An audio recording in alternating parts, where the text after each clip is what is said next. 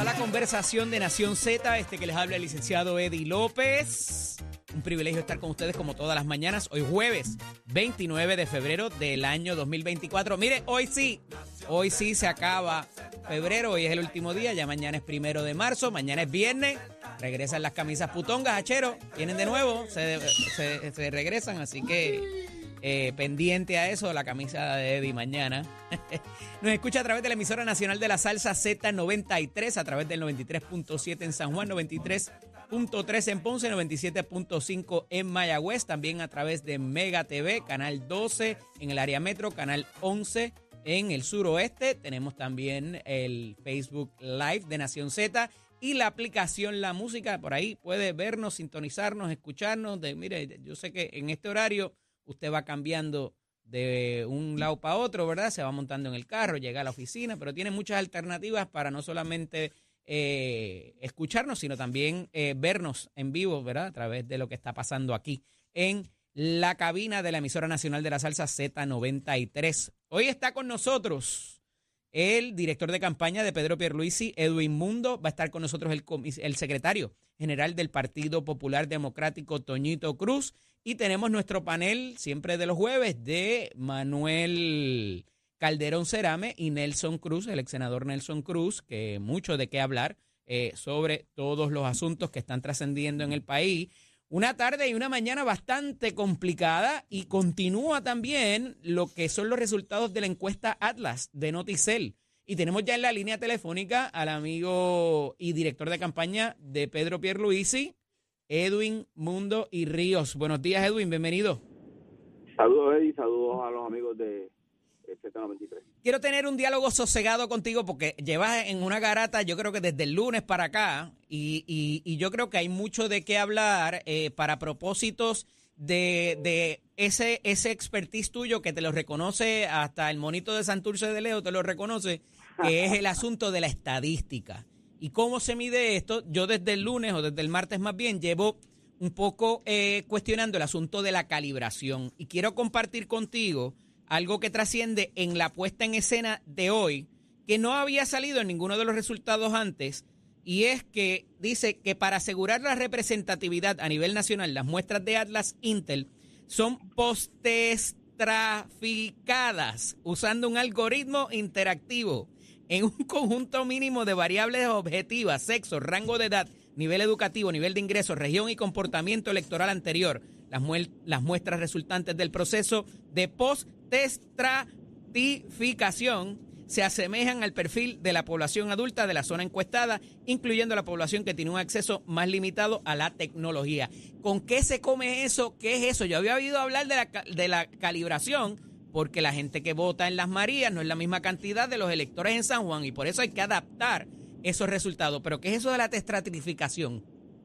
Esto básicamente, la información que tenemos es que ellos van tomando muestras a base de el porciento de votantes que hay, la, lo, lo- tratando de tomar la, la foto más exacta. Eh, si vas a ir a Las Marías y Las Marías tiene eh, 2.000 electores, pues tiene que no puedes coger 500 de Las Marías para hacer la muestra, tienes que coger proporcionalmente y lo divides por edad, por sexo, a base de lo mismo que tiene la lista electoral y lo van mezclando hasta tener una muestra bastante real. Eh, yo es lo que imagino que la gente de esta compañía trató de hacer con la muestra para su encuesta. Eh, ellos tienen su metodología eh, que establecen en todo Puerto Rico, pero yo, eh, las encuestas mías son el 2 de junio y el 5 de noviembre. Yo ¿Confías en estos encuesta- resultados que han sido que han, se han publicado a través de esta semana, Edwin? Yo respeto todas las encuestas, las veo, las evalúo, pero después de leerlas las echo al zafacón y hago mi propia mezcla para poder eh, tener el resultado de las elecciones que quiero. Pues hablando Y de es esa mezcla, estamos- ¿cómo podemos conciliar el que Pedro Pierluisi haya ampliado su ventaja sobre la candidata, pero hay una insatisfacción de la primera puesta en escena de esta? ¿Cómo conciliamos esos dos resultados? Si hay tanta animosidad quizás contra la incumbente, ¿por qué continúa adelante? Y, eh, y la, la fórmula de la estadidad también. Ed- Eddie, qué bueno que me haces la pregunta, pues tienes que ver que Pedro Pierluisi no sacó el 80% de los votos en las elecciones. Eh, es bien partido el porciento de respaldo que tiene y tienes que entender, y después tienes que entender que en Puerto Rico ahora hay cinco tendencias, no hay unas dos tendencias, tres tendencias, para tú dividirte el bizcocho. Por lo tanto, siempre va a haber un número de personas que no respaldan tu posición, no respaldan tu trabajo, pero al final tú tienes que buscar... Y el desgaste del incumbente que siempre ocurre, ocurrió con Alejandro García Padilla, con Chile, con todo. Y, no, y una primaria donde la gente de tu propio partido no está te quiere dar respaldo en este momento, porque si te da respaldo te fortalece eh, para, para esa primaria. Entonces, pues, eh, tienes también ese por ciento ahí. Nosotros, pues, estamos trabajando en lo que queremos. Estamos hoy mucho mejor de lo que esperábamos estar en este momento. Eh, y no en la encuesta, en la calle. Nosotros vamos a la calle, nosotros visitamos gente. Bueno, visita más de seis municipios semanales, se comparte con la gente, los visita, le lleva soluciones a los problemas no va a jugar billar y dominó a las comunidades, va a buscarle soluciones a los problemas. Ayer estuvo en Ciales comenzando un proceso de carretera, estuvo visitando envejecientes, estuvo visitando a la gente, llevándole soluciones a los problemas. ¿Qué es lo que la gente quiere? La gente no te elige para jugar dominó o billar o andar en un canal. La gente te elige para que tú le lleves soluciones a sus problemas, eh, pongas eh, en marcha un plan de desarrollo económico. Hoy la economía está mejor que, que nunca sigue creciendo a, razón de 2.8 a 3.2% anual, que es un crecimiento superior a lo que hemos tenido, el desempleo más bajo en la historia, más de 125 mil empleos creados en esta administración, eh, la pasada año, más de en 30 años no había habido una baja tan sustancial en la criminalidad, así que eh, tú cuando estás a 30 mil pies de altura en un avión, no cambias el piloto a mitad de avión a ver si va a funcionar o no. He escuchado sostenidamente en cuanto a esa posición, Edwin, pero aquí habían unos asuntos puntuales más allá de los que la ciudadanía, eh, y esto no tiene que ver ni con partido, que obviamente son salud, seguridad pública, desarrollo económico y educación. Esos son los primeros cuatro en todos los sondeos que yo he visto en los últimos dos años. Y dependiendo si es hombre o mujer, lo destaqué aquí a principios de semana, eh, se, se pudiera invertirse el orden, pero no por mucho.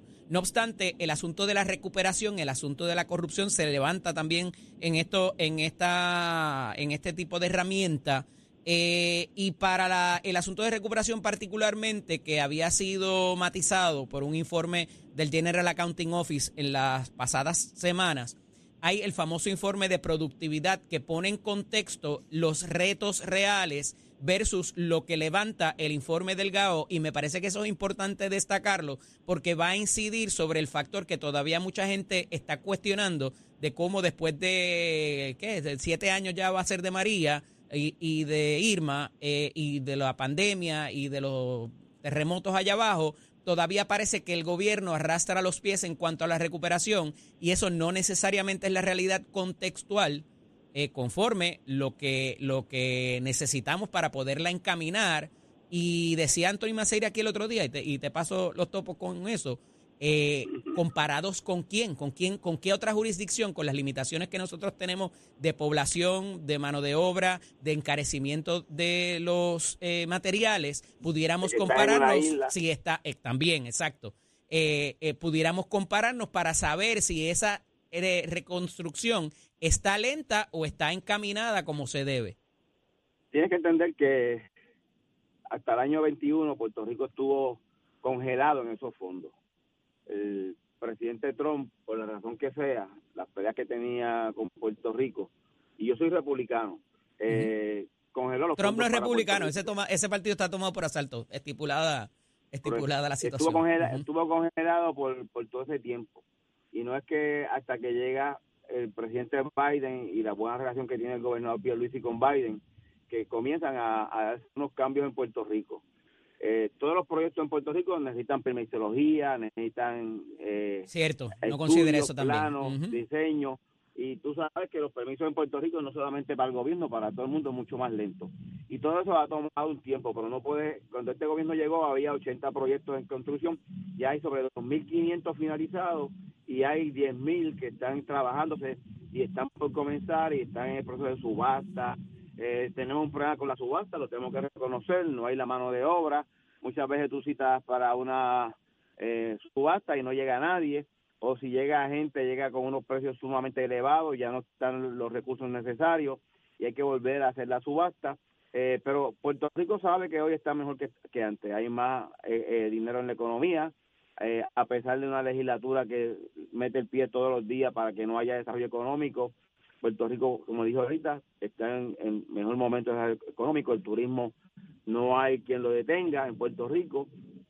Así que la gente sabe, la gente ve en las carreteras, mejor hoy, siempre va a haber hoyos en las carreteras, vivimos en el Caribe, la lluvia y el agua nos deteriora más rápido las carreteras, pero hay mayor construcción en, carreteras en Puerto Rico que nunca y la gente sabe distinguir y por eso, aunque 67% de la gente no aprueben tu obra, eh, eh, la mayoría eh, reconoce cómo ha mejorado el sistema en los últimos meses porque ha comenzado a fluir el dinero y la construcción en Puerto Rico. Edwin, vamos a hablar de... Vamos a hablar de... Seis veces, Ajá, discúlpame. Seis, seis, municipios a hacer obra y a, poner primeras piedras y a cortar cinta y la gente ve eso. Vamos a hablar de lo electoral. Ha habido unos retos particulares desde la Comisión Estatal de Elecciones. Todavía ayer se anuncia en prensa escrita el asunto de que no hay dinero ni para una consulta plebiscitaria de haberla. No sé si es que se refería la presidenta a la papeleta esta simbólica, ni para las dietas de los funcionarios.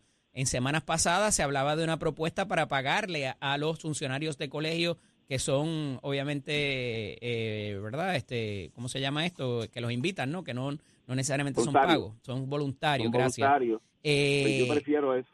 Eh, ¿Tú no, no estás de acuerdo con esa primaria, con esa propuesta? Vamos a empezar por ahí. No, yo creo que la gente en los partidos tienen que darle tiempo a su partido, a su ideal. Yo creo en el trabajo voluntario de esos funcionarios eh, cuando en muchos usan los estados. En muchos de los estados son empleados del gobierno que se utilizan y no tienen ningún compromiso con ese partido. Correcto. ¿Tú te imaginas que eh, en Jayuya los funcionarios respondan al alcalde o respondan al gobernador o respondan a, al partido de gobierno?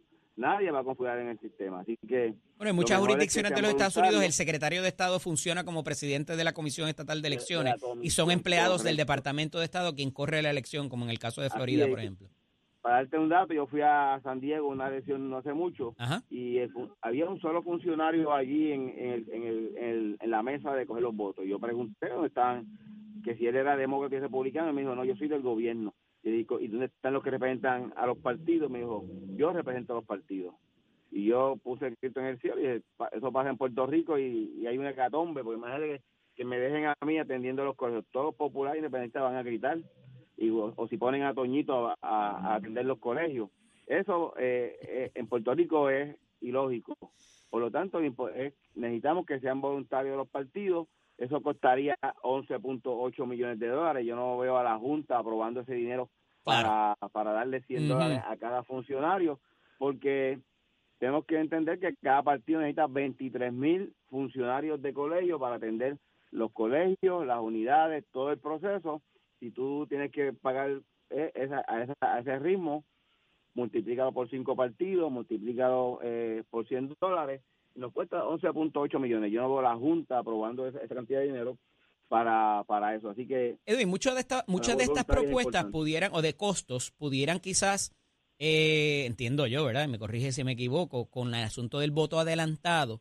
No tanto así con el voto ausente, porque el voto ausente tiene su costo también. Digo, el voto adelantado también eh, cuesta para propósitos del envío, ¿verdad? Del franqueo, de lo que se llama el manejo de, de, del correo.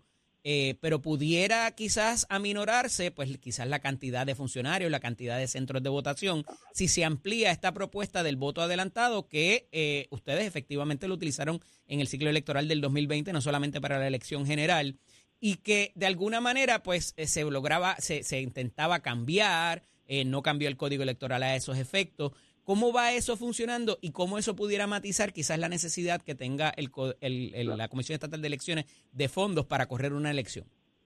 Claro, entre más, entre más votos adelantados haya, menos colegios tú tienes que abrir. Eh, pero eh, va a depender de la voz que haga los partidos. El PNP, como tú sabes, eh, trabajamos duro en eso para asegurarnos que la gente nuestra pueda votar cómodamente, no tenga el problema de que el muchacho se quiere ir para la playa o, la gente se vaya de viaje. Allá voy ya mismo para, el voto eh, eh, por población. viaje, pues antes puede votar adelantado y así lo vamos a establecer, establecimos nuestra primaria para, para tener menos colegios, pero eh, es importante también a los partidos se nos da un dinero, un millón doscientos mil dólares que los podemos utilizar. Para la movilización, ¿no? Para movilización, pues ahí podemos darle algún incentivo. El PNP lo usó en las pasadas elecciones para la gente que iban a buscar el voto a domicilio, le dábamos 30 pesitos por cada ruta que cubrían eh, para incentivar ese tipo de labor, pero eh, dudo mucho que, voy a te repito, Eddie, que la Junta nos vaya a dar 11.8 para cubrir ese tipo de gastos. Así que a los partidos no esperen por eso, empiecen a buscar sus funcionarios, a adiestrarlos, a tenerlos ready para que estén listos para las elecciones. Fíjate, yo creo que, Edwin, esta, esta cosa de, de hacer unas filas kilométricas es casi tercermundista y en el siglo en el que estamos, eh, ¿verdad? Y yo pudiera hasta cuestionar el racional de que sean solamente los mayores de 60 años que tengan derecho al voto adelantado. Eh, cuando hay que se pudiera hacer hasta por computadora o por teléfono, ¿no? Eh, eh, con las garantías particulares. Y ahí es donde quiero llegar.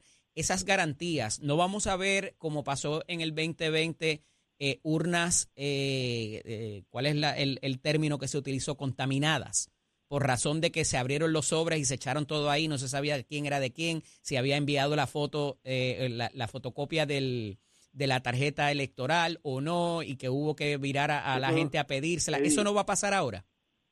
muchas de esas cosas son leyendas urbanas. Eh, la ley misma, uh a ser un caso federal, le da a la comisión o le impone la obligatoriedad que si el elector no te envía la tarjeta, le tienes que dar hasta cinco días para que llamarlo, notificarle. Correcto, y, eso se hizo, pero había que sacar eso, aparte y no se hizo en, unas instancias. sí, se hizo, y ahora solamente 47 casos se contaminaron y no se contó el voto.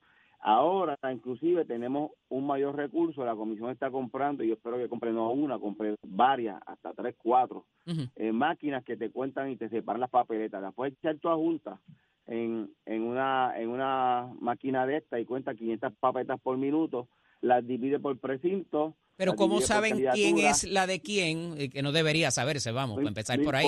Pero ¿cómo tú sabes qué papeleta tenía la tarjeta o no y cumplió con el requisito o no? Claro, claro. Eso, eso es un proceso que los funcionarios tienen que, que verla eh, Ahí tiene que haber intervención de la persona, no puede ser por la máquina. Y los, claro, los cinco partidos tienen representación o derecho a tener representación en ese proceso. Pero al final del día vamos a contar, no vamos a estar hasta noviembre 30 contando papeletas porque con tres máquinas o cuatro como esa podemos contar medio millón de papeletas en 10 días, eh, que es más o menos lo que se espera del voto adelantado por correo y el voto a domicilio se estableció ya en el reglamento de la comisión que se va a contabilizar eh, en lugar de en la Comisión Estatal de Elecciones se va a abrir un, un, colegio por precinto o lo que falta por precinto para contarlos allá el día de las elecciones y no tener que eh, algo pasó ahí, mira a ver. Está bonita la música, pero se nos fue Edwin de momento.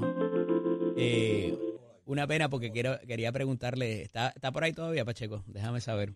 Eh, porque tenemos que hablar del asunto de, de la volver a la encuesta brevemente para propósitos de, de lo que es el, el voto generacional, ese, aspecto generacional que eh, eh, parecería que la juventud está con Jennifer González y la gente que vota en primaria, probado y consistentemente, históricamente, es la es la el, el voto de 45 años en adelante y aquí hay una segmentación particular que es de 18 a 44 años, luego otra de 45 a 60 y de 60 a 100. Esas últimas dos parecerían, de acuerdo a esta encuesta nuevamente, estar sólidas con Pierluisi por un margen bastante amplio.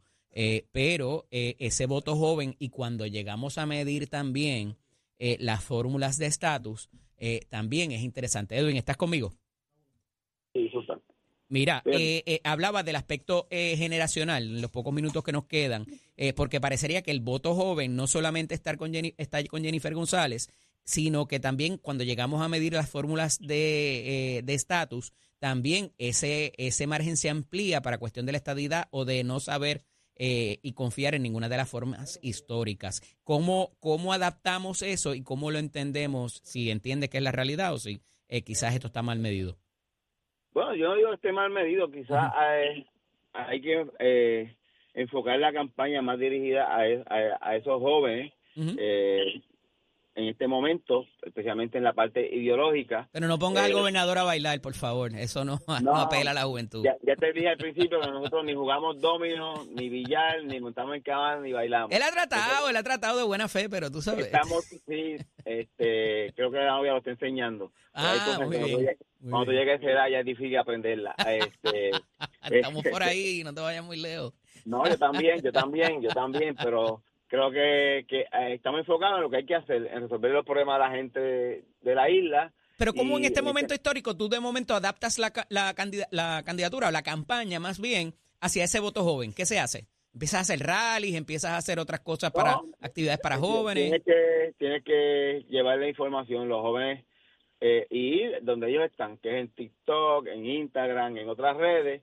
No te puedes enfocar solamente en radio y televisión y periódicos, porque los que tenemos hijos sabemos que esos muchachos ni leen periódicos ni oyen radio, eh, están metidos en Spotify, están metidos en otras redes y tenemos que ir a, llevar el mensaje donde donde es, donde ellos quieren estar y pues te tienes que enfocar en algún momento después que asegures el voto grande, que en Puerto Rico en primaria especialmente es de 45 años hacia arriba, eh, la recta final tienes que llegarle también a ellos con los mensajes que ellos quieren escuchar, y especialmente con la gente de su generación llevándole el mensaje. Y que no necesariamente son los mismos issues que les interesan, en el mismo orden tampoco. Correcto, y prefieren escucharlo de gente de su edad que escucharlo de su papá o de su tío o de su abuelo. Y tienes que manejar eso. Consejo gratis, y, y lo tuve eh, y pude dárselo al gobernador hace un tiempo que estábamos aquí hablando. Eh, la, la memoria histórica de la gente, y tú lo sabes, y la política es más corta aún.